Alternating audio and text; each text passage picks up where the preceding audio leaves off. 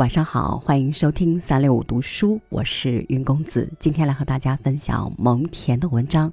好日子要停下来细细品尝，一起来听。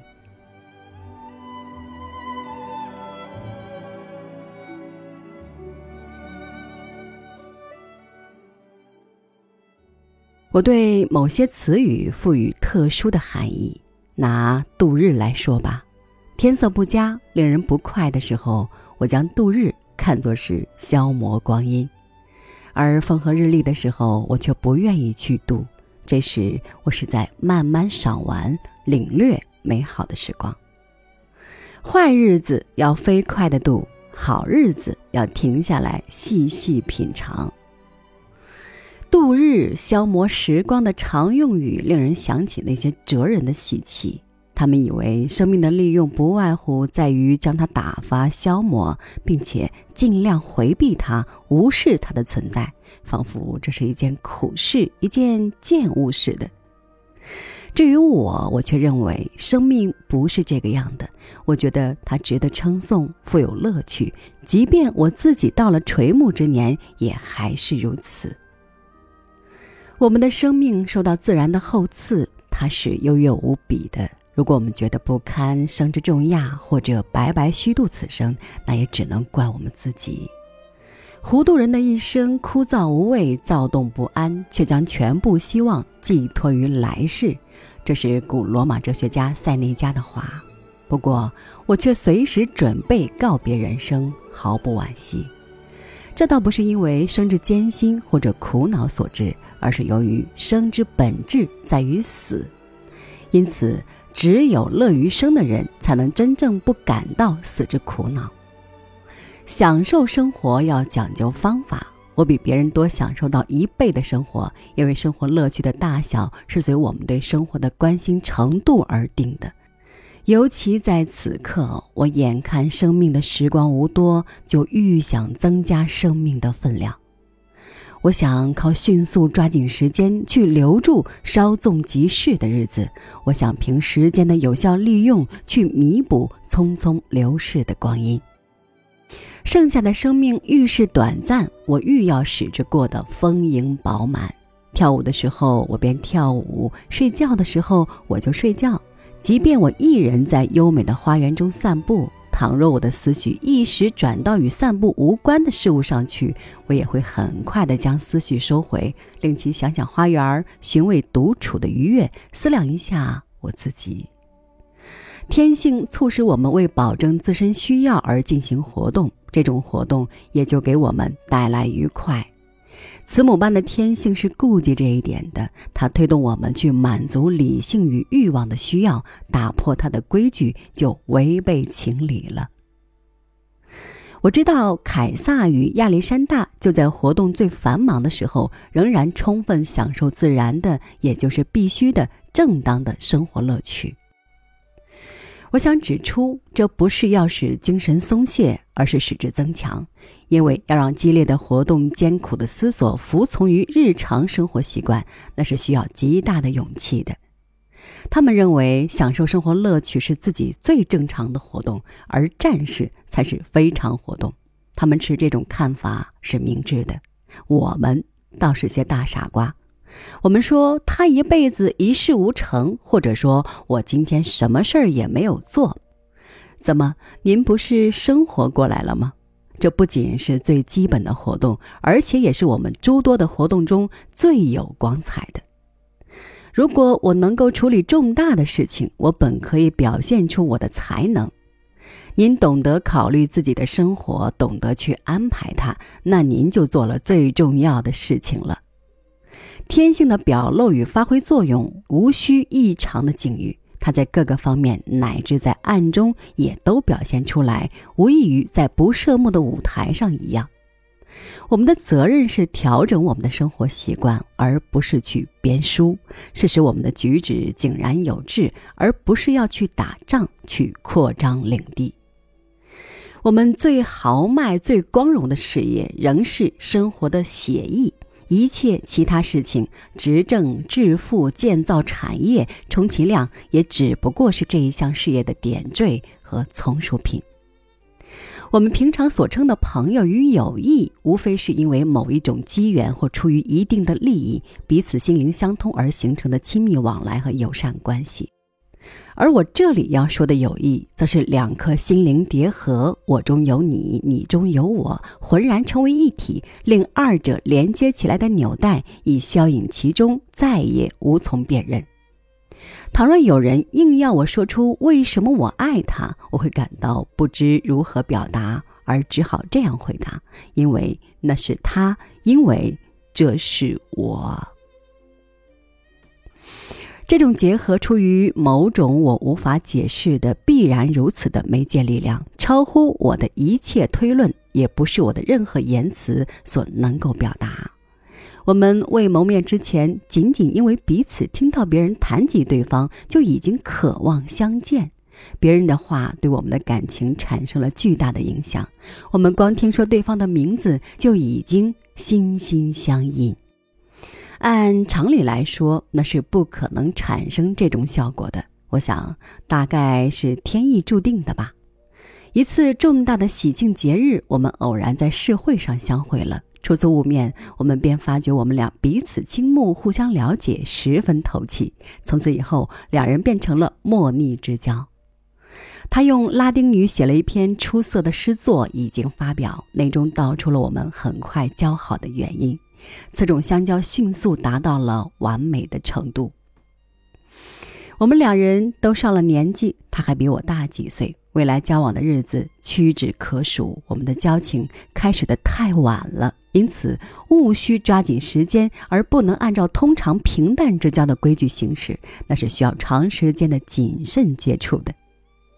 像我们这样的友情，别无其他榜样效法，自己本身就是理想的榜样，他只能与自己相比。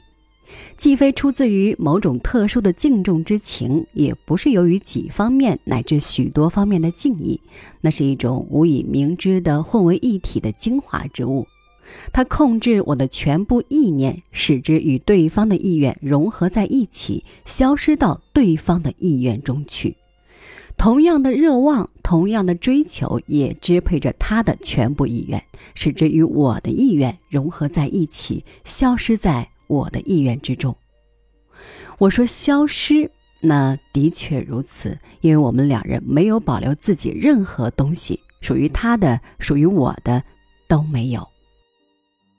书给人带来乐趣，但是啃得太多，最后便兴味索然，还要损害身体，而快乐和健康却是我们最可宝贵的。倘若结果竟弄到有损身心的地步，那么我们就抛开书本吧。有人认为从书上所得的弥补不了所失的，我是同意这点想法的。长期以来感到身体不适、健康欠佳的人，到头来只好听从医生的吩咐，请大夫规定一定的生活方式，不复愉悦。退隐的人也是如此，他对社交生活失去兴趣，乃至深感厌烦。他只得按理性的要求设计隐居生活，通过深思熟虑，凭自己的见解，好好的加以安排。他应当排除一切劳累困扰，不论他以任何形式呈现。他也应当摆脱有碍于身心宁静的世俗之欲，而选择最符合自己性情的生活之路。无论主持家政、钻研学问、外出行猎或处理其他事务，都应当以不失其乐趣为限度。要注意，不要超过这个极限，不然苦便会掺进乐中来。从事学习、处理事务是我们保持良好状态的需要，也是避免另一种极端即慵懒怠惰所引起的不适的必须。我们的用功处事就只应以此为度。有些学科没有成效，而且艰深难懂，那多半是为群盲而设的，就让那些媚俗的人探讨他们吧。我嘛，我只喜欢有趣而且易读的书本，它能调剂我的精神。我也喜欢那些给我带来慰藉、教导我很好处理生死问题的书籍。我默默漫步于幽林之中，思考那值得智者哲人探究的问题。智慧在我之上的人们，如果具有刚强的、充满活力的心灵，可以为自己安排纯精神上的休息生活。至于我，我只具备常人的心灵，我得借助肉体之乐来维持自己。年事已高，与我想法相符的乐趣也离我而去。此刻，我正培养和激发自己的欲望，使之能够领受比较适合我这个年龄的欢乐。我们务需全力抓紧去享受生活的乐趣。消逝的岁月正将我们的恋战的欢乐逐一夺走。人人都应有自知之明，这一训诫实在十分重要。智慧与光明之神就把这一条箴言刻在自己神庙的门楣上，似乎认为此警语已包含他教导我们的全部道理。柏拉图也说：“所谓智慧。”无非是实施这一箴言。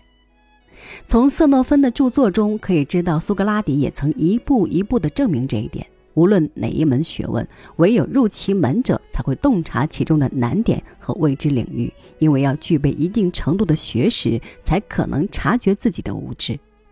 要去尝试开门，才知道我们面前的大门尚未开启。柏拉图的一点精辟见解就是由此而来的。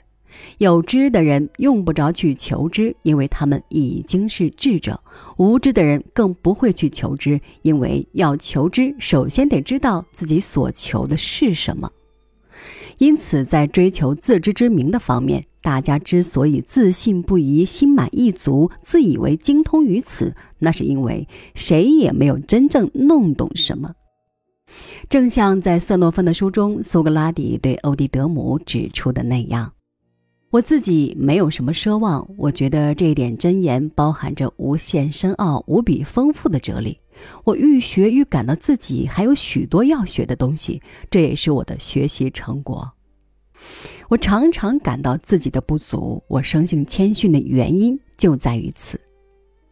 阿里斯塔克说：“从前全世界仅有七位智者，而当前我要找七个自知无知的人也不容易。”今天我们不是比他更有理由这样说吗？自以为是与固执己见是愚蠢的鲜明标志。我凭自己的切身经验谴责人类的无知。我认为认识自己的无知是认识世界的最可靠的方法。那些既已看到自己或别人虚浮的榜样，还愿意承认自己无知的人，就请他们听听苏格拉底的训诫，去认识这一点吧。苏格拉底是众师之师。英国著名作家迪斯雷利曾经说过：“为小事而生气的人，生命是短促的。”对这句寓言深刻的名言，法国作家莫罗瓦做过下面的解释：这句话可以帮助我们忘却许多不愉快的经历。我们常常为一些不令人注意，因而也是应当迅速忘掉的微不足道的小事所干扰而失去理智。我们生活在这个世界上只有几十个年头，然而我们却为纠结无聊琐事而白白浪费了许多宝贵的时光。试问，时过境迁，有谁还会对这些琐事感兴趣呢？不，我们不能这样生活。我们应当把我们的生命贡献给有价值的事业和崇高的感情，只有这种事业和感情才会为后人一代代继承下去。要知道，为小事而生气的人，生命是短促的。